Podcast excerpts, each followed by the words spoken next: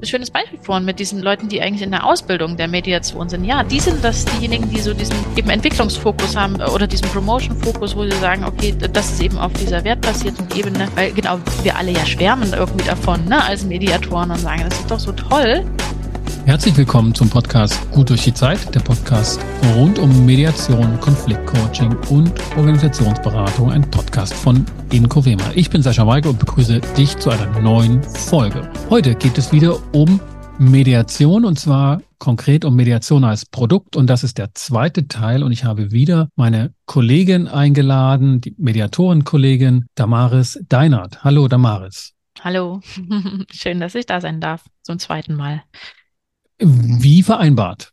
Und genau. auch schön, dass das noch klappt in diesem Jahr und dass wir dieses Thema nochmal aufgreifen, weil es wirklich ein interessantes Thema ist für Mediatoren, für das Verständnis von Mediation und natürlich auch aus naja, ökonomischer Sicht, um welche Art Produkt es sich da handelt, das dort auf einen Markt trifft, der, naja, ich sag mal, für den Moment noch für Enttäuschung sorgt. Und was das Ganze auch mit Selbst Täuschung oder Selbstenttäuschung, hausgemachte Enttäuschung zu tun hat. Wir hatten uns da ja ein bisschen vorgewagt im ersten Teil dieser Reihe, wo wir uns das Produkt ein bisschen angeguckt hatten, ne? um was es sich da handelt. Es ist nicht anfassbar, es ist schwierig zu verkaufen, weil es schwierig zu verstehen ist. Ne? Es hat was Kontraintuitives. Und wir haben noch ein bisschen ausgespart und mussten da mehrmals auch uns einsteuern, dass wir das noch zurückstellen müssen, was dann Schlussfolgerungen sind. Es ist ja kein unnötiges Produkt und kein unmögliches Produkt, sondern da haben Mediatoren ja schon wirklich einen Punkt auch in ihrer Argumentation, dass es ein relevantes Produkt ist für das Austarieren von Differenzen, von Konflikten, die, das kann jeder mehr oder weniger bestätigen, einfach alltäglich auftauchen und bearbeitet werden müssen. Und heute gucken wir uns also diese Schlussfolgerungen an, aber auch nochmal psychologische Hintergründe. Das war dir ein wichtiger Punkt. Ja, genau. Aus meiner Sicht zumindest auch das nochmal vielleicht das Spannende, weil darüber macht man sich eben kaum Gedanken, ne, was passiert bei einem Kaufentscheidungsprozess. Äh, gerade bei einem komplexen Kaufentscheidungsprozess spielen natürlich psychologische Prozesse eine Rolle. Das ist ja sozusagen mein Ansatz, die mal unter die Lupe zu nehmen. Und ich glaube eben auch ein ganz relevanter Aspekt, den man da beachten muss, um einfach zu verstehen, warum funktioniert das mit der Werbung vielleicht nicht so einfach und vielleicht machen wir auch wirklich Falschwerbung für das Produkt. Ich glaube, das wird damit nochmal deutlich ist, wenn wir auf die psychologischen Aspekte gucken. Inwieweit würde ich daneben liegen, wenn ich jetzt mal so ganz plump, einseitig pointiert sage? Jeder hat Konflikte, jeder mag sie nicht. Es ist einfach lästig, diese Konflikte auszutragen. Und da kommt jemand mit einem Angebot und sagt, ich vermittel euch, ihr könnt eigenverantwortlich eure Lösung finden. Ihr müsst nicht bei Gericht, wo ihr ne, sozusagen von einem Richter bestimmt werdet, was zu tun und zu lassen ist. Das müsste doch einfach toll sein. Das ist doch ein geiles Angebot. Könnte man denken. Ja. ich für meinen Teil würde vielleicht auch in dem Moment denken, äh, kann das nicht jemand anders machen? Muss ich das selber machen? Äh, genau. Gibt es da nicht irgendwie einfachere Varianten? Ja, eben, weil es uns so schwer fällt, vielleicht manchmal uns mit diesen eigenen Konflikten so auseinanderzusetzen. Und es gibt eben auch vielleicht einfachere Wege oder zumindest gefühlt einfachere mhm. Wege. Und vielleicht auch, ich könnte mir vorstellen, diejenigen, die Mediation schon erlebt haben, dass es denen auf jeden Fall leicht leichter fällt, dann hm. zu sagen, das ist ein tolles Angebot, aber für diejenigen, die es eben noch nie gemacht haben, ist es, glaube ich, eine Riesenhürde. Das wäre auch ein, tatsächlich eine wichtige Forschungsfrage, ne? wie diejenigen drüber denken, die schon mal eine Mediation gemacht haben ob da die Bereitschaft sich steigert. Also ich meine, wir haben ja ohnehin ganz wenig Daten, aber das wären auch nochmal schöne Daten. Ja, das können wir ja mal weitergeben an die, die, an die Hörerinnen und Hörer da draußen. genau, ne? genau, und die, die vielleicht eh eine Masterarbeit irgendwie noch schreiben müssen zu dem Thema, die können sich das mal auch unter die Lupe nehmen. Also ich denke, das macht einen Unterschied. Ich bin mir sogar sicher. Und wenn wir jetzt auf diese psychologischen Aspekte gucken, da gibt es auch eine Begründung dafür, warum das, also eine, könnte hm. man ganz leicht eine Hypothese daraus ziehen, warum das so ist. Was ist die wichtigsten zwei psychologischen Aspekte bei der Betrachtung Mediation als Produkt. Wir haben ja bestimmte ein oder andere schon angedeutet, aber mal so noch einen Punkt gebracht. Was muss man als Mediator auf jeden Fall beachten und darf nicht von der eigenen Verkäufersicht drauf gucken? Muss ich es auch runterbrechen auf zwei? Weil ich glaube, es sind so, so viele. Es sind einfach, na, es sind nicht so ah, viele, ja. aber ich würde sie einfach gerne alle einmal vorstellen. Wir werden das auf jeden Fall schaffen, da mal drauf zu schauen und es sind eben doch ein bisschen mehr als zwei, deswegen würde ich es jetzt eigentlich ungern einschränken wollen. Ich starte einfach mal ne, und, genau. und teile mal meine Gedanken dazu und dann gehen wir einfach in den Austausch dazu. Wie wir beim letzten Mal schon festgestellt haben, ist es genau das Produkt. Wir haben uns ja das Produkt angeschaut, wir haben uns aber auch den Kunden angeschaut und gemerkt, ne, da, da treffen so unterschiedliche Perspektiven eigentlich aufeinander oder auch vielleicht unterschiedliche Ansprüche und Bedürfnisse, Werte, Kulturen, die das vielleicht manchmal schwierig machen. Und eben dieses Produkt, was ja, individuell ist, was immateriell ist, was viel Vertrauen erfordert seitens der Einkäufer und was eine hohe Interaktion auch erfordert. Also was dem Kunden total viel abverlangt, der sich ja eigentlich eben nach eher Entlastung sehnt, nach einer Sicherheit, nach Lösung. Für den ist das eben schwierig. Und genau, wir haben auch gesagt, Mediation ist jetzt eben auch noch nicht so bekannt. Viele kennen das Produkt nicht. Das ist für sie ein Unbekanntes. Sie haben damit wenig Berührungspunkte und wenig Erfahrungswissen, auf was sie zurückgreifen können. Wenn wir jetzt in die Marktpsychologie gucken oder auch eben ins Dienstleistungsmanagement. Dann gibt es Literatur dazu, die das mal so ein bisschen unter die Lupe nimmt. Was ist denn bei risikobehafteten Kaufentscheidungen besonders relevant? Was passiert da eigentlich beim Kunden? Wir wissen das ja selber bei komplexen Entscheidungen, kann man in die Psychologie gucken, da greifen dann meistens nicht mehr so die ganz rationalen Entscheidungsmuster, sondern dann greift man eben doch eher auf unbewusste und vielleicht auch irrationale Entscheidungshilfen zurück. Dort in der Psychologie reden wir häufig von Heuristiken, die dann genutzt mhm. werden. Das sind dann so die Daumenregeln, weil wenn ich es selber irgendwie schlecht einschätzen kann, dann muss ich mit irgendeiner anderen Variante bedienen, ne, um eine Entscheidung treffen zu können. Ich muss ja irgendwie eine Entscheidung treffen. Mhm. Könnte ich sagen, so, naja, wenn am Ende keine vollstreckbare Entscheidung rauskommt, sondern nur geredet wird, dann ist das Pi mal Daumen einfach sinnlos. Habe ich nichts davon.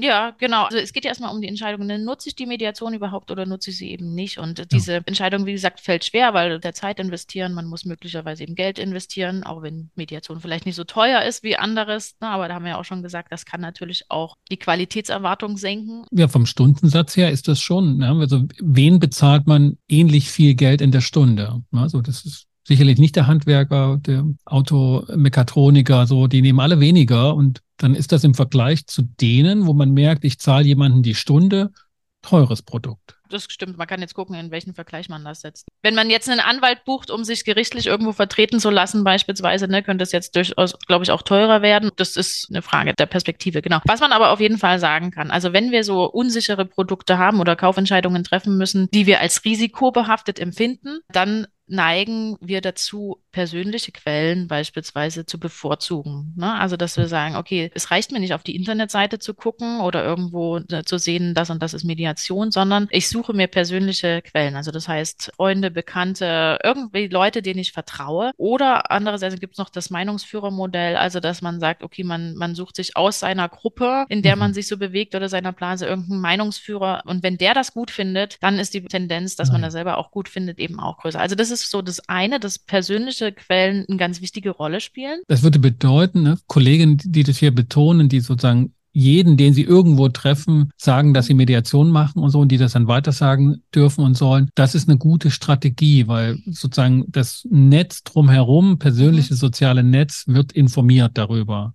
Genau. Ich glaube, es ist noch besser, wenn es Personen gibt, die das eben auch selber gut einschätzen können, die das selber schon mhm. mal erlebt haben, eben, also wenn es wirklich dann so ein direkter Kontakt ist, als wenn es immer nur weitererzählt wird. Aber natürlich, genau, also eben diese mhm. persönliche mhm. Werbung macht Sinn. Und wir hatten das beim letzten Mal, glaube ich, auch mit dem Steuerberater.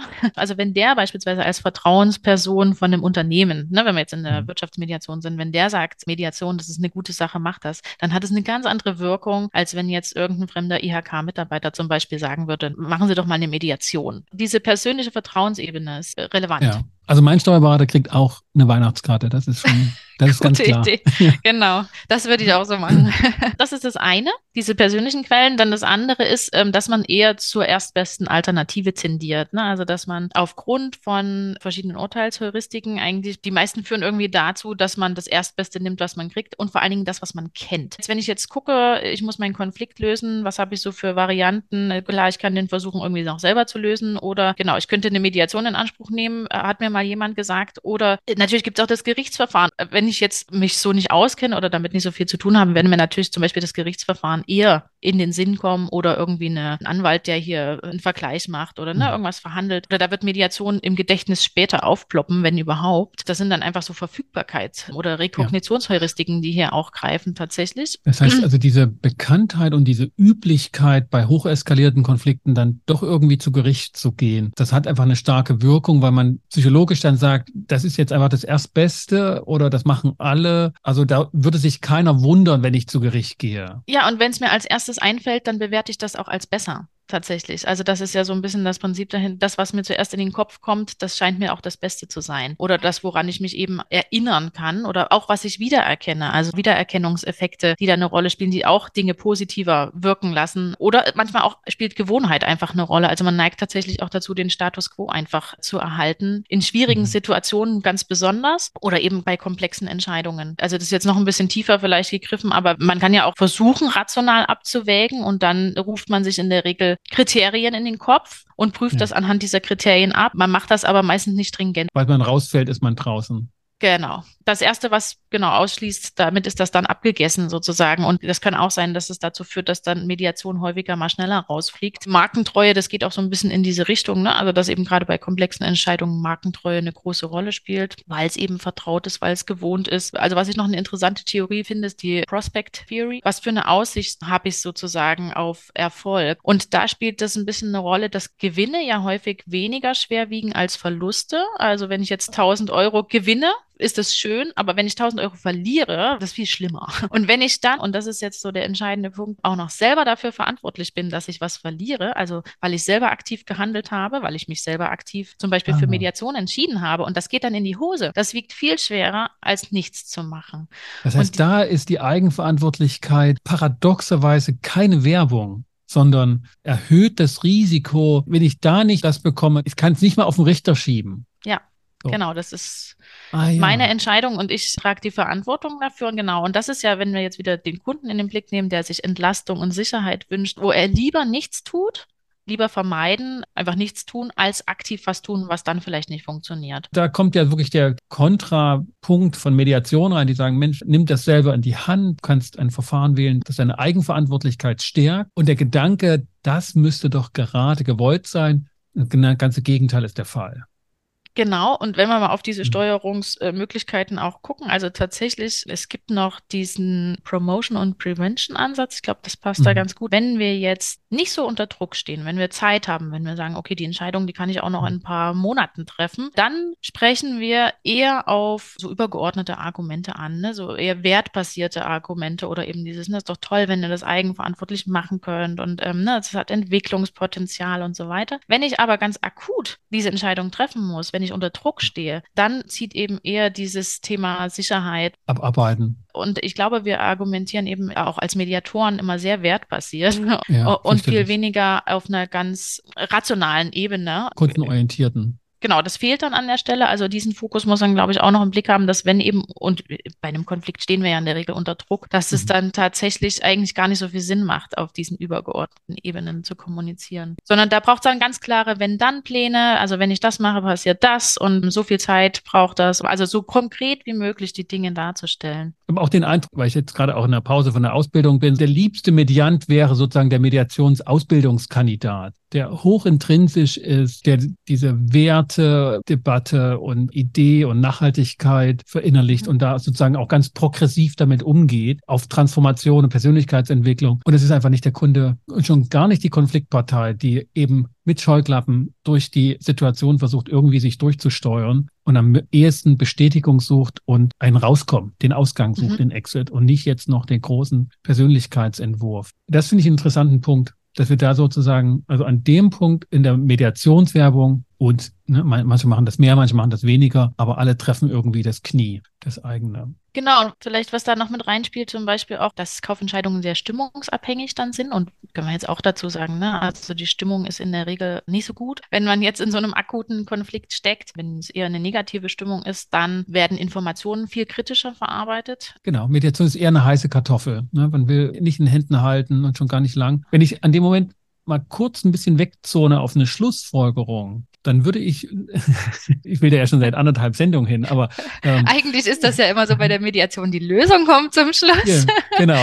aber gut, gern rein. Ja. Nee, nur der eine, weil das passt gerade so schön, ist sozusagen die Idee, und das hatte ich mit dem Kollegen gerade, dem Christoph Paul, ein paar Sendungen vorher, dass die Konfliktparteien, wenn sie im Konflikt sind, gerade die schlechtesten Kunden sind, weil sie da eben gar nicht mehr ansprechbar sind für größere Überlegungen, sondern es braucht diese Verpflichtung vor dem Konflikt, Mediationsklauseln als Stichwort. Richtig. Genau. Und die genau. Vereinbarung, wenn es mal schlecht läuft mit unserem aussichtsreichen Produkt, das wir hier bauen wollen oder das Projekt oder die Ehe oder das Geschäft oder was auch immer, dann gehen wir zu jemandem hin und lassen uns dort durch ein Gespräch führen. Absolut. Das spricht total für Mediationsklauseln, ja, richtig, ja, genau. genau. Diese Selbstverpflichtung vorher, die dann später auch wirksam ist. Und auch wenn man gerade nicht mehr gerne hingehen will, aber man hat sich freiwillig zu einem Zeitpunkt vorher. Da dürfen wir viel mehr hinlegen, viel mehr Wert. Und das ist mir tatsächlich ein Rätsel, dass diese Debatte in der Mediation kaum nennenswerte Beiträge erfährt und Aufwertung. Es gibt ganz wenig dazu, zumindest meiner Beobachtung nach.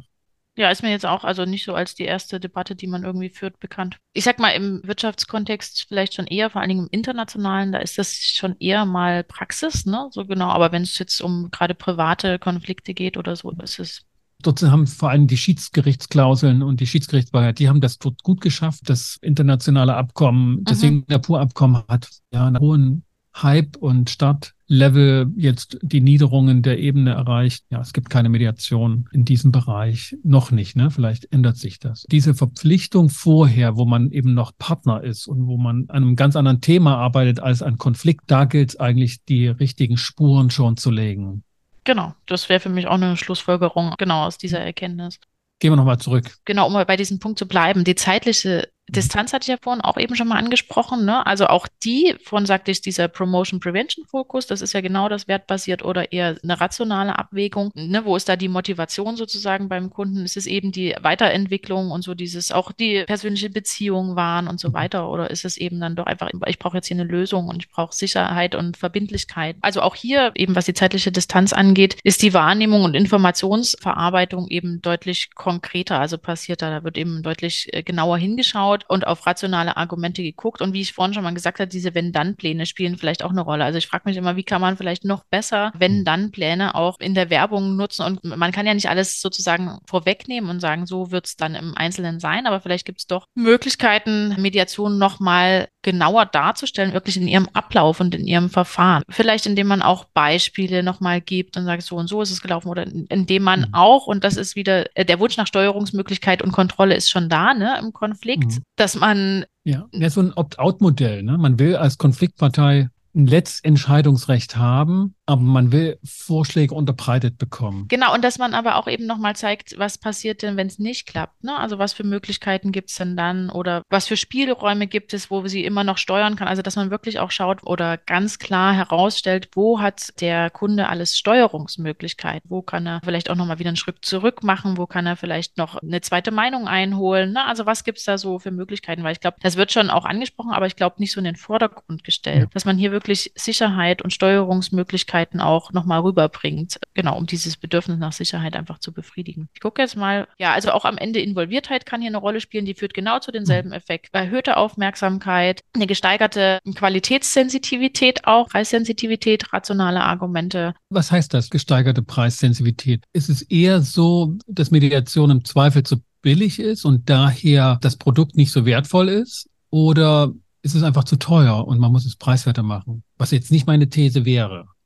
Ich glaube einfach, der Preis spielt nochmal eher eine Rolle. Mhm. Wie der Einzelne das dann bewertet, das ist vielleicht nochmal eine andere Geschichte. Ne? Für den einen, der könnte sagen, okay, das ist jetzt günstiger, das scheint vielleicht nicht so gut zu sein. Und der andere würde sagen, okay, hier bin ich jetzt wirklich ganz preiskritisch. Also da kann ich jetzt keine Aussage dazu treffen, aber ich glaube, bei manchen Produkten würde der Preis jetzt einfach nicht so eine Rolle spielen. Ne? Oder in manchen mhm. Situationen würde man sagen, okay, der Preis ist jetzt erstmal zweitrangig. Aber wenn man eben so hoch involviert ist in so einem Kaufentscheidungsprozess und auch in dem Konflikt, dann ist die Preissensitivität an sich überhaupt erstmal mhm. höher. Das ist jetzt erstmal nur ein Fakt, dass man eher darauf guckt guckt und auch auf die Qualität. Und wir hatten ja beim letzten Mal auch schon gesagt, dass es möglich ist, dass die Qualitätserwartungen vielleicht aufgrund des Preises, aber auch aufgrund der Unsicherheit, also dass die Qualitätserwartungen auch ein bisschen das Image der Mediation ist ja sehr unterschiedlich, eher eine niedrige Qualitätserwartung da ist. Genau, also das könnte mhm. durchaus sein, spielt ja aber eben eine große Rolle. Insofern würde sich ja auch die Frage stellen, wie können wir Qualität nachweisen. Wie ist es gekommen, ne, wenn ich die beiden Punkte zusammennehme? Vor uns haben wir gesagt, ne, es wird sehr schnell wertebasiert argumentiert und geworben und sehr nachhaltig. Also es wird so eine Exklusivität aufgebaut, wo ich eher denken würde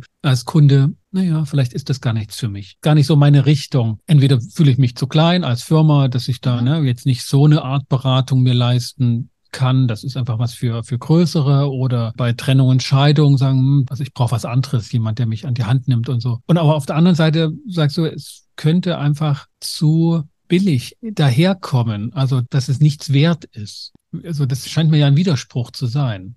Wobei das ist ja nur die Wahrnehmung des Kunden. Es ist ja die Frage, wie glaubwürdig findet er das Produkt. Wenn wir sagen, das ist ein super tolles Produkt und bieten es dann billig an, dann führt das beim Kunden zu Zweifeln. Also dann sagt er sich, okay, was soll das denn? Der Kunde kann das als Widerspruch sozusagen mhm. oder, oder sagen, das kann ja irgendwie nicht zusammenpassen. Ne? Das heißt, ich muss mich als Mediator verorten, ob ich sage, also ich will so viel wie möglich ansprechen und dann kann ich es nicht so hoch aufhängen. Oder ich sage in meiner Marketing, in meinem Aufstellen, in meiner Positionierung. Also 90 Prozent potenzieller Mediationswilligen, die sind schon gar nicht meine Kunden. Ich will nur die 10 oder 5 Prozent, die nicht auf Preise achten und im Zweifel eher teuer einkaufen, als dass sie billig einkaufen. Und dann kann ich es sehr exklusiv machen und sehr hoch aufhängen. Muss aber damit leben, dass ich halt nur weniger Leute anspreche. Beides scheint mir nicht zu gehen. Ich weiß nicht, ob ich da den Konflikt tatsächlich sehe. Also was für mich aus diesen psychologischen Hintergründen hervorgeht oder aus den Modellen ist einfach, ich mache die Werbung so konkret wie möglich. Gehe weniger wirklich auf diese übergeordnete, äh, wertebasierte Ebene, sondern ganz konkret, was für Vorteile bietet dir Mediation? Vielleicht sogar auch, das ist auch so ein bisschen eine Diskussion, zu sagen, okay, was ist denn das Risiko dabei? Man mhm. sagt ja manchmal, nenne die negativen Dinge. Und gerade wenn jemand unterwegs ist und so versucht, rational abzuwägen, dann hilft es ihm, wenn er Pro und Contra sieht. Nämlich, wenn man auch in diesen Kaufentscheidungen ist, wo man so hoch involviert ist, ist man auch ein bisschen im Widerstand gegen das Gefühl von Beeinflussung. Und ich könnte mir vorstellen, dass man auch als Kunde manchmal den Eindruck gewinnt, hier will mir jemand was verkaufen, aber irgendwie, so kann das doch gar nicht sein. Also irgendwie. Und wenn man jetzt aber sagen würde, okay, man versucht hier wirklich abzuwägen, also das ist denn die Vorteile, das könnte natürlich auch das Risiko sein, das ist vielleicht auch die Herausforderung und das auch noch vielleicht, man könnte es zum Beispiel auch gegenüberstellen mit Gerichtsverfahren oder mit anderen Verfahren und könnte sagen, hier kann man mal so ein bisschen vergleichen, das sind da die Vorteile, das sind da die Vorteile. Dann erleichtere ich dem Kunden unheimlich diesen Abwägungsprozess und er hat das Gefühl, er wird hier mitgenommen mitgenommen. Es bietet ihm irgendwie Sicherheit. Er hat das Gefühl, okay, jetzt ist es für mich nicht mehr ganz so komplex, sondern hier bricht mir jemand das auch schon ein bisschen rund. Das allein erzeugt, glaube ich, schon Vertrauen. Mhm und gibt einen Pluspunkt für den Anbieter, wenn er ihm sozusagen das auch ein bisschen erleichtert und gleichzeitig nicht nur auf die positiven Aspekte schaut, sondern das ein bisschen auch die negativen ein Stück weit einbettet. Ne, man sagt ja immer dann drei positive, zwei negative Argumente oder so. Ne? Das funktioniert wohl am besten, wenn man die mhm. so ein bisschen dazwischen setzt, ob das jetzt immer so ist. Aber ich glaube einfach auch dieses dem Kunden das schon mal ein bisschen Vorarbeit und ihm das Gefühl geben, hier gibt es eine Möglichkeit, das wirklich abzuwägen und dann auch selbst entscheiden zu können, aber auf einer guten Basis. Das wäre ganz wertvoll. Wie gesagt, also der Preis, der kann hoch sein, der kann niedrig. Ich weiß gar mhm. nicht, wie sehr das dann am Ende tatsächlich entscheidet. Und ich glaube auch nicht, dass es Sinn macht, sich auf so ein exklusives Publikum zu stürzen und dann trotzdem wertbasiert sozusagen zu argumentieren, weil der Kunde auch, der vielleicht bereit ist, einen hohen Preis zu zahlen, der wird trotzdem in diesem Moment, wenn er involviert ist und wenn er unter Druck steht, nicht diese wertbasierte Argumentation Argumentation bevorzugen. Es ist einfach zum falschen Zeitpunkt. Ne? Das, das ist, einfach, ist einfach der falsche Zeitpunkt, genau. Weihnachtsgedicht zu Ostern vorgetragen. Genau, und ich fand das ein schönes Beispiel vorhin mit diesen Leuten, die eigentlich in der Ausbildung der Mediation sind. Ja, die sind das diejenigen, die so diesen eben Entwicklungsfokus haben äh, oder diesen hm. Promotion-Fokus, wo sie sagen, okay, das ist eben auf dieser wertbasierten Ebene, weil genau wir alle ja schwärmen irgendwie davon, ne, als Mediatoren und sagen, das ist doch so toll. Alle? naja, genau. viele zumindest. Man genau. hat immer so ein bisschen den Eindruck. Genau, man muss wirklich gucken, dass man Leute findet, die das nüchtern betrachten. Und schon alleine eben ne, Mediation als Produkt zu betrachten, ist eine Ernüchterung für viele. Und ich finde, es tut eher gut, solche Stimmen zumindest zu hören, weil dieses schwärmende, sich selbst bestätigende in der Ausbildungsgruppe oder in seiner Community verhindert den Kontakt zur anderen Seite am Markt. Und es ist immer eine Frage der Relation. Ne? Es gibt Mediatoren, die können sehr gut von Mediation leben, haben ständig Vermittlungsaufträge, sind in mhm. Strukturen mhm. eingebettet, so dass sie auch gebucht werden. Und dann gilt auch so ein Matthäus-Prinzip. Ne? Also die, die haben, die kriegen noch mehr und die anderen können immer mehr sehen, wo sie bleiben. Im Ganzen ist es halt kein Wachstum und auch nicht im Vergleich zu den Gerichtsfällen. Aus der soziologischen Perspektive haben wir zumindest oder aus der rechtssoziologischen Perspektive die Erfahrung, dass diese Gegenüberstellung von Recht und Mediation am Markt vorbeigeht. Es gibt kaum die Konfliktparteien, die sich vor dieser Wahl gestellt sehen und dann abwägen, sondern es gibt diejenigen, die sagen, ich gehe zu Gericht und das sind immer weniger in Deutschland. Also wir haben einen starken Abfall von Gerichtseingängen, von Klageeingängen. Und wenn die nicht mehr zu Gericht gehen, dann gehen die eben nicht auf die andere Seite der Tabelle zum Mediator, Man gehen da einfach nicht hin. Konflikt wird dann halt sozusagen mit ganz wenig anderen Fällen sozusagen oder, oder Alternativen belegt, sondern der bleibt dann einfach so, wie er ist. Und die Zeit halt auch diese Wunden. Und die, die in die Mediation kommen, das sind selten Fälle, die zu Gericht gekommen wären, sondern da bietet Mediation eine Möglichkeit der Bearbeitung, die, wenn sie scheitert, keineswegs zwingend zu Gericht geht. Und ich finde, wenn wir das mit beachten, dann erübrigt sich diese Gegenüberstellung weil die sind nicht in Konkurrenz, Mediation und Recht und Gericht, sondern die treffen unterschiedliche Bedürfnisse. Aber das mit den psychologischen Komponenten der Beteiligten in ein widerspruchsfreies Bild zu bekommen, gelingt momentan einfach nicht, weil einfach zu wenig Daten vorliegen. Wir haben einfach zu wenig Daten aus den verschiedenen Bereichen. Okay, das ist ein interessanter Punkt. Könnte mir vorstellen, vielleicht im Unternehmenskontext, in dem ja auch die Arbeit geschrieben ist, ist das mhm. Thema Gericht und vielleicht Mediation schon nochmal eher ein Thema. Da guckt man eben, was sind die verschiedenen Möglichkeiten, aber gerade in anderen Bereichen sehe ich das auch. Da wäre natürlich dann die Frage, also entweder man würde jetzt Mediation einfach nochmal so in verschiedenen Pro und Cons sozusagen darstellen. Der Gedanke dahinter, warum man es auch mit dem Gerichtsverfahren zum Beispiel gegenüberstellt, ist eben diese Verfügbarkeitsheuristik, ne, dass man ja. sagt, okay, weil Informationen zu Dingen, die ich kenne, auch schneller wahrgenommen werden oder die Aufmerksamkeit eher drauf geht. Das heißt, wenn ich da irgendwas über Gericht stehen habe, da komme, gucke ich vielleicht eher mal hin und treffe dann auch, auch noch auf Mediation als andersrum. Ne? Also das könnte man jetzt zum Beispiel, wenn man Werbung macht in einer Kammerzeitschrift oder so, dann ist das vielleicht äh, ja. zum Beispiel ein guter Punkt, über das Gerichtsverfahren das so ein bisschen ins Verhältnis zu setzen. In den anderen Fällen könnte ich mir aber auch vorstellen, weil wir ja auch von dem gesprochen haben, dass Menschen dann eher vermeiden, irgendwas zu machen, als etwas zu tun, was dann zu einem Verlust führt sozusagen. Ja dass man sagt, okay, man kann ja auch mal gegenüberstellen, was könnte denn passieren, wenn man nichts tut. Das scheint mir ja bei dem Klientel, das du untersucht hast, da im KMU-Bereich, ein starker Aspekt zu sein, zumindest aus meiner anekdotischen Betrachtung, dass einfach viele Konflikte einfach gelassen werden. Man hofft und eben einfach, die Konfliktkosten nicht einberechnet werden, genau. Ja. Und wenn man das könnte man zum Beispiel auch mal gegenüberstellen. Vielleicht ist das auch hilfreich ja. für einen Abwägungsprozess. In dem Bereich ist das ja auch ein Thema, ne? so unter Konfliktmanagementsystem betrachtet, dass dann auch Konfliktkosten eine Rolle spielen. Vergiss nicht, jetzt eine kleine Bewertung abzugeben auf Apple Podcast oder auf dem Podcast Catcher deiner Wahl. Vielen Dank.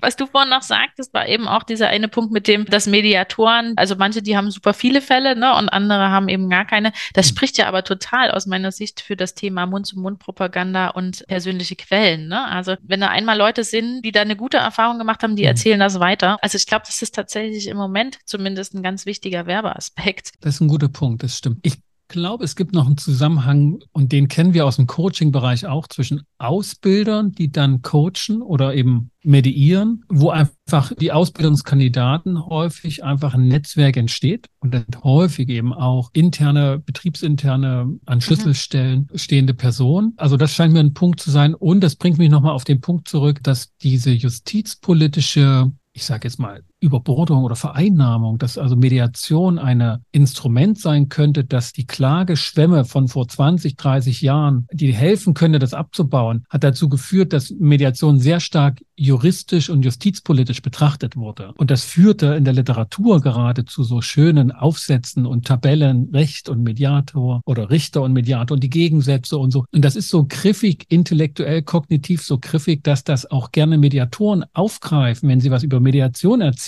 dass sie sagen, Mensch, das ist so anders, das kann man so schön gegenüberstellen. Ne? Der trifft eine Entscheidung und ich mache das nicht und der das und das. Aber es trifft überhaupt nicht den Kern. Das nämlich, und das ist eher so meine These, dass Mediation weniger gedacht werden muss als Alternative zum Gericht, sondern viel mehr als ein Unteraspekt von Beratung ohne Ratschlag, von einer Form der Beratung, die wir eher so aus dem Coaching-Bereich kennen, wo man auch nicht einfach ne, so mit der Trillerpfeife sagt, so, so führt man Menschen, sondern mhm. das findet in Gesprächsraum statt. Es geht eher um den Coachee, also den zu Beratenden, der nicht einfach ein Seminar bekommt, sondern das selber ent entwickelt und was auch eine mhm. Zumutung war früher. Und das ist auch anschlussfähig, finde ich, auch für Organisationen im Unternehmen, bei denen Coaching mittlerweile auch anerkannt ist und wo wir da, glaube ich, mit Mediation viel stärker nachdenken muss. Das ist eine Form von Beratung.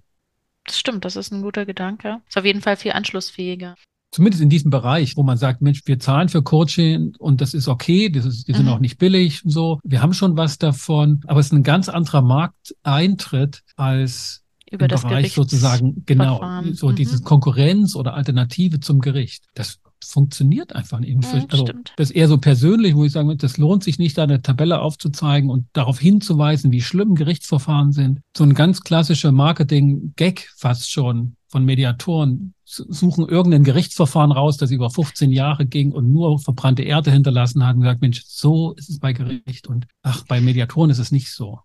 Ist ja eigentlich auch nicht so das, was es sein sollte. Also ich finde, dieser Konkurrenzgedanke macht eigentlich auch nicht unbedingt Sinn, ne? Also weil am Ende ja, hat jedes nicht. Verfahren seine Berechtigung. Man muss eben mal schauen, wann passt was. Abgrenzen. Also das Bedürfnis von Mediatoren wird gestillt über eine Abgrenzung zum Gerichtsverfahren. Wobei ich das auch nicht überzeichnen will. Historisch gesehen gab es einfach mal eine Notwendigkeit, Alternativen zum Gericht zu entwickeln. Ja, da ist halt Mediation aufgekommen mit. Und es ist wahrscheinlich auch eine Frage, aus welcher Perspektive man sozusagen drauf guckt, ne? Weil manchmal kann der Vergleich vielleicht ganz gut sein. Auch der rationale Vergleich aus meiner Sicht, wann ist das geeignet, wann ist das geeignet. Aber gleichzeitig mit dem historischen Hintergrund, teilweise ist es tatsächlich überbewertet worden, ne? Oder überstrapaziert, ja. dieser Vergleich, ja. Klar. Und Mediatoren bringen auf die Webseite werben das, was sie gelernt haben in der Ausbildung. Dieser Move auch da jetzt marketingorientiert ranzugehen, das finde ich halt, das muss viel stärker kommen. So, daher war ich ja auch so fasziniert von der Arbeit. Also allein schon, dass sie existierte. Genau. Ich finde das auch hilfreich. Ich glaube, da sind einfach auch ein paar Aspekte drin, wo man sagen kann, okay, das bietet auch so einen Ansatz, einen sehr konkreten. Wie kann ich vielleicht meine eigene Werbung, je nachdem, wie jeder so Werbung für Mediation macht, das kann einfach nochmal Hinweise geben. Was kann ich vielleicht nochmal versuchen umzustellen? Ne? Ich mhm. gebe ja jetzt keine Garantie dafür, dass das tatsächlich eine Wirkung jetzt erzielt. Muss man natürlich auch dazu sagen, die Auswahl, die ich hier getroffen habe, das ist eine wissenschaftliche Arbeit, ist ein Suchen. Ne? Und ich habe im Prinzip geschaut, was passt zu diesen Aspekten. Ich würde schon sagen, dass ich, glaube ich, recht detailliert reingegangen bin, sehr viele Aspekte angeguckt habe. Und für mich macht das jetzt erstmal gefühlt auch Sinn. Das hat jetzt auch noch keiner widerlegt. Und gleichzeitig sind das natürlich Dinge, die müssen auch an der Praxis ein Stück weit sich beweisen. Und gerade was diese Schlussfolgerung anbetrifft, da kann man auch zu unterschiedlichen Schlussfolgerungen vielleicht dann kommen im Endeffekt. Für IHKs, ne, du hast es ja sehr gut zugeschnitten, ist das ja eine super Ausgangspunkt, eine wirklich gute Ausgangslage. Ist denn da was geschehen? Also hast du Rückmeldung bekommen, dass mhm. IHKs sagen, wir haben unser Marketing umgestellt, verfeinert, konkretisiert. Nein, kann ich jetzt erstmal nicht sagen. Also ich hatte ja diese Arbeit geschrieben mit der IHK Chemnitz und es gab dann tatsächlich aus Potsdam eine Anfrage. Dort habe ich nochmal eine Veranstaltung gemacht, wo ich genau diese Punkte vorgestellt habe. Also es gab ein sehr großes Interesse mhm. und ich glaube tatsächlich auch sehr viel Zustimmung zu diesen Punkten. Also scheint zumindest erstmal irgendwie logisch zu sein, ne? Oder man kann nachvollziehen, was sozusagen hier erarbeitet wurde. Ob diejenigen das dann tatsächlich umstellen, anwenden, das gibt ja hier noch sozusagen den Aspekt, auch ich habe ja den Anbieter selber auch nochmal unter die Lupe genommen, gerade im Das wäre in dem IHK. Falle die ja, klar. Ne? Hm. Äh, genau, die natürlich auch in bestimmten Rahmenbedingungen stecken, die sie nicht so einfach verändern können. Ich sehe auch bei der IHK das Thema persönliche Kontakte als ein gewinnbringendes, aber das ist natürlich eine Frage der Ressourcen. Also an vielen Stellen eine Frage der Ressourcen. Wie viel Kapazitäten und Möglichkeiten haben wir da hier Dinge wirklich tatsächlich eben umzustellen? Also ich sag mal, eine Website kann man vielleicht mal ganz schnell ändern oder da kann man genau relativ mhm. zügig Änderungen vornehmen. Aber wenn es eben dann darum geht, auch zum Beispiel Mitarbeiter auszubilden, die äh, wirklich dann Ahnung haben vom Produkt, die das überzeugend und authentisch auch rüberbringen können, das ist natürlich nochmal eine andere Geschichte und wirklich mit Mitarbeitenden das auch mitzugeben, macht Werbung dafür, schaut einfach, wo könnte es reinpassen. Da steckt dann auch wirklich ein bisschen Arbeit dahinter und Wollen. Also das ist dann sicherlich auch möglicherweise unterschiedlich, wo dann der Wille auch wirklich da ist. Ja, und das unterliegt auch Moden und Trends. Da hatte ich den Eindruck gehabt, so in den letzten fünf, sechs Jahren, das ist ein bisschen abgeflacht. Da war vorher mehr Zug drin, gab so eine Aufbruchsstimmung auch. Und, und auch da war die Verführung einfach groß. Wir haben so viele Unternehmen. Wir haben Unternehmen, die immer zu uns kommen und sagen, sie haben Probleme, haben Schwierigkeiten, sie haben Konflikte, sie wissen nicht mehr, wie es weitergeht. Und jetzt haben wir ein Angebot und dann wird es nicht praktisch genutzt. Die Veranstaltungen, Werbe, Info, Veranstaltungen, Vorträge, Kinos waren gut besucht. Mhm, aber die Nachfrage bleibt Es gering, kam dann später wenig rum und man könnte jetzt natürlich fragen, ob das eben sozusagen die Gründe dafür jetzt so hier auch ein bisschen schwarz auf weiß stehen. Warum kam das eben nicht so rüber oder warum wurde es dann am Ende trotzdem nicht genutzt? Weil vielleicht der Nutzen für die Unternehmen dann doch nicht so erkennbar war oder es für sie immer noch viel zu abstrakt war. Ja, das ist ein Punkt, mit Sicherheit. Und das ist natürlich eben auch ein Punkt bei der Mediation, wenn wir über soziale Vergleiche auch sprechen oder ne, wo man guckt, finde ich jemanden, wo ich sage, dessen Meinung kann ich vertrauen. Es gibt halt einfach wenige, die da Erfahrung haben und mhm. die dann sagen können, das ist eine ja. richtig gute Sache. Es macht auf jeden Fall Sinn, wenn man Mediation gemacht hat und da gibt es ein positives Feedback dafür, das ein Stück weit auch auszuschlachten ne? und zu sagen, ja, also diese Beispiele, diese ganz praktischen Beispiele, da muss irgendwie ein Gesicht hin, äh, müssen Zitate hin, weil das ist, glaube ich, tatsächlich was, woran sich dann Menschen orientieren. Das spielt ja auch dann immer noch ein bisschen die Ähnlichkeit eine Rolle. Ne? Ist das auch ein Unternehmer oder eine Unternehmerin oder ist genau. das auch jemand, der gerade in Eheschwierigkeiten steckt, dass man da auch guckt, okay, bestenfalls vielleicht auch sich spezialisiert auf eine bestimmte Zielgruppe und dann ganz aktiv dort guckt, wie kriege ich dort eine gute Werbung hin und eine gute Mund-zu-Mund-Propaganda und wie kann ich die positiven Zitate wirklich in den Vordergrund rücken, weil ich glaube, die haben tatsächlich die darf man überhaupt nicht unterschätzen. Also die haben ja. möglicherweise mehr Wirkung als allen Rest, den ich da hinschreibe. Ja. Zum anderen eben nochmal auch, was ich mich gefragt habe, ist eben, wie gut sind oft, also wenn ich jetzt auf die IHK-Seite zum Beispiel gucke, da sind ein paar Mediatoren aufgeführt, die sind in einem bestimmten Bereich, sagen, die haben die Kompetenzen oder auch Hintergrundwissen. Aber aus meiner Sicht müsste man nochmal schauen, wie kann man die Qualitätserwartung nochmal deutlich steigern. Ich denke, das ist zum einen über Referenzen möglich, zum anderen aber natürlich auch, indem man nochmal vielleicht sehr klar aufhört, was man wirklich alles für Kompetenzen mitbringt. Also da wirklich auch nochmal einen äh, Fokus darauf zu legen, die eigene Qualifikation ganz klar rauszustellen, ne, um hier ein Gefühl von Sicherheit und Kompetenz zu vermitteln. Ja. Das habe ich bei der IHK, ihrer Listung, also die Listung der einzelnen IHKs immer so vermutet oder gesehen, weil sie eben so als halböffentliche Einrichtung sind sie so zu einer juristischen Gleichbehandlung verpflichtet, dass da einfach ein Lebenslauf nach dem anderen relativ identisch dastand. Eigentlich durfte jeder nur das Gleiche schreiben, außer das Foto, das durfte individuell sein. Und das ist genau kontraproduktiv. Man muss eher sagen, Mensch, also ich kenne mich aus mit Fliesenlegern und da habe ich schon mal fünf Mediationen gemacht. Und das ist immer gut ausgegangen oder hatte immer eine Deeskalation zur Folge und der andere hat halt den Handelsvertreter XY. Das ist gerade nicht zugelassen. Steckt die IHK in einer Rahmenbedingung offenbar drin. Also vermute ich einfach diesem Aspekt von juristischer Anforderung niemanden zu bevorteilen, dass sie diese Differenzierung nicht ausüben kann. Aber das ist ja gerade Vertrauensbildung äh, oder vertrauensbildend, wenn da was steht, wo der Unternehmer oder egal, der Kunde sagen kann, das hat irgendwie was mit mir zu tun. Also zum Beispiel der Fliesenleger ja. sieht, okay, das ist jemand, der sich mit Fliesenlegern auskennt. Ich glaube, das ist so signalhaft und bildet mhm. so sehr Vertrauen. Deswegen sage ich, muss man vielleicht auch tatsächlich eben, also für alle, die nicht bei der IHK gelistet sind, die können das ja auf ihrer Website ganz leicht, mhm. können gucken, okay, wo, wo kann ich hier irgendwo draufspringen, was bei jemandem was auslösen könnte, ne? Irgendeine Ähnlichkeit hervorrufen oder irgendwie Vertrauen bilden könnte. Ne? Also was für für Möglichkeiten habe ich da? Da muss, glaube ich, jeder ein bisschen selber gucken. Deswegen glaube ich aber auch, dass die Spezialisierung vielleicht auf eine bestimmte Zielgruppe, eine bestimmte Branche, ein bestimmtes Thema auf jeden Fall Sinn macht, als zu sagen, okay, ich mache alles irgendwie. Man muss auch vielleicht einfach Vertrauensbilden auch nochmal die Möglichkeit sehen. In unserem Fall jetzt ist der Fliesenleger wahrscheinlich bei der Handwerkskammer sein wird, aber die hat das gleiche Problem und die hat auch die gleiche Listung. Insoweit also diese Kammern, die das gefördert haben, die auch, glaube ich, wichtige Bindeglieder am Markt sind als Anbieter, haben erste Schritte getan und da scheint aber so ein bisschen jetzt die Luft raus zu sein. Ja, den Eindruck habe ich auch. Anstatt sozusagen die Fehler oder das Fehlende bis dato jetzt zu integrieren und zu sagen, okay, wir gehen das Ganze nochmal anders an. Ja, aber da, glaube ich, sind wir gesellschaftlich gerade in einer Situation, wo wir gerade nichts Neues mehr vertragen können, sondern jetzt gilt es irgendwie gerade so durchzu kommen, äh, von der Stimmungslage her. Es sind ja viele andere Themen, die jetzt gerade oben aufliegen, auf jeden Fall. Genau. Vielleicht ist die Arbeit einfach ein bisschen zu spät gekommen, jetzt sozusagen, also die Masterarbeit. Aber wie gesagt, also jeder, der, wenn wir jetzt nicht nur zur IHK gucken, sondern ganz generell, ne, also lässt sich da ja einiges ableiten, was man vielleicht nochmal beachten könnte bei der eigenen Werbung oder wo man einfach nochmal gucken kann findet sich das wieder, was ich jetzt gerade angesprochen habe? Ne? Kann ich da vielleicht auch nochmal gegensteuern?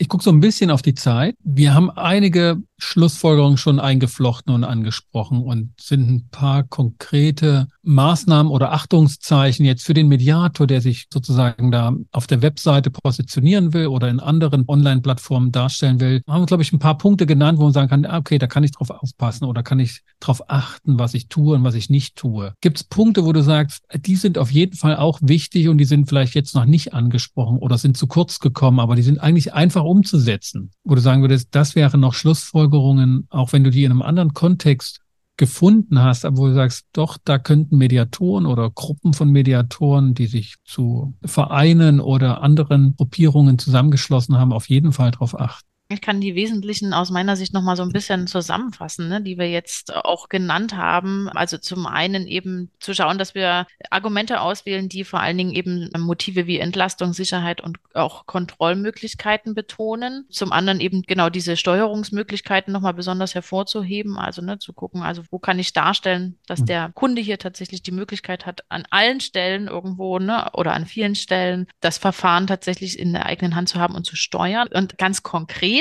also nicht nur so abstrakt, Sie haben hier die Möglichkeit, alles selbst zu steuern, ne? weil Sie finden ja Ihre Lösungen, sondern tatsächlich eben zu gucken, wie viel Informationen müssen Sie preisgeben oder eben auch nicht preisgeben. Steht jederzeit die Konsultation irgendwie von einer dritten Meinung irgendwie zur Verfügung oder auch die Wahl des Mediators und des Ortes und so weiter. Also das sind ja alles Sachen, wo Steuerungsmöglichkeiten sind, die man einfach auch nochmal hervorheben kann. Genau, wie gesagt, dann die Angaben zu Qualifikation, vielleicht auch konkreten Ausbildungsinhalten, die so ein Mediator mitbringt. Also alles, was irgendwie nochmal betont, dass da eine Qualifikation da ist und dass das auch über die 120 Stunden Ausbildungsumfang hinaus supervidiert wird oder was auch immer. Also, dass man das wirklich nochmal gut herausstellt, was da eigentlich an Qualifikationen mhm. und auch anderen Qualifikationen bei den meisten ja noch dahinter steht oder eben auch einer bestimmten Qualifikation in einem bestimmten Feld. Das andere war, wie gesagt, dieses Thema andere sprechen lassen, positiv über das Produkt, also wirklich gute Beispiele zu nutzen und darzustellen, nicht um sich selber besser zu fühlen, sondern einfach wirklich um dieses Vertrauen.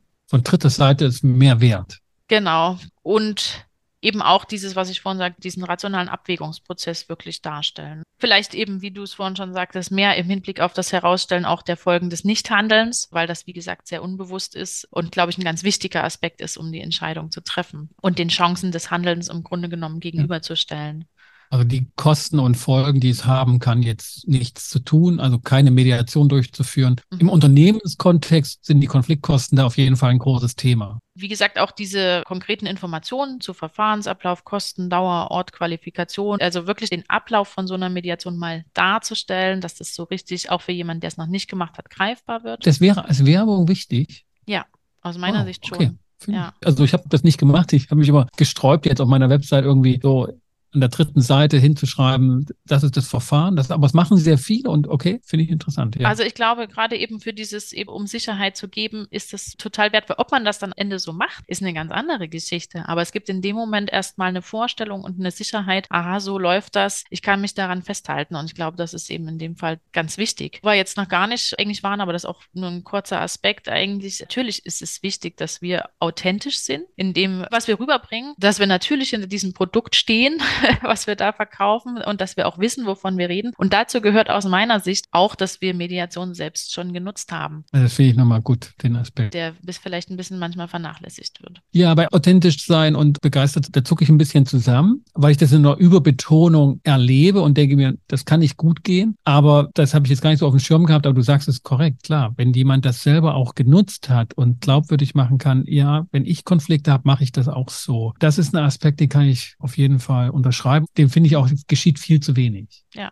und authentisch heißt für mich auch nicht, dass man immer nur schwärmt davon, sondern authentisch hm. heißt ja auch, dass man durchaus auch die Herausforderungen und Schwierigkeiten des Verfahrens kennt. Ja. Da haben wir auch zu wenig Daten, aber da habe ich jetzt auch einen Podcast-Gesprächspartner im Visier, den ich ja ansprechen werde. Der muss da was machen. Sagen wir es mal ganz, ganz simpel. Ne? Das ist wirklich ein schwieriges Thema, aber das könnte tatsächlich auch für Glaubwürdigkeit nochmal auf einer anderen Ebene sorgen wahrscheinlich aber noch viel eher in der Selbstkorrektur. Also wenn Mediatoren schon mal in der eigenen Mediation saßen und erleben, was das bedeutet, dann ist das nochmal wirklich ein, also so ging es mir zumindest, ne? und ich habe Mediation eher kennengelernt als Konfliktpartei in der Mediation, als dass ich Mediation kennengelernt hatte. Das war dann viel später. Und wenn ich mir so die Erfahrungen als Mediant angucke, vier, fünf Mediationen in meinem Leben in verschiedenen Bereichen, dann wird mir völlig klar, dass das keine warme Semmel mit frischer Butter belegt und dass die einfach so weggeht, sondern das ist schon ein kontraintuitives Produkt, dessen Wert man am Anfang am wenigsten sieht und mhm. bestenfalls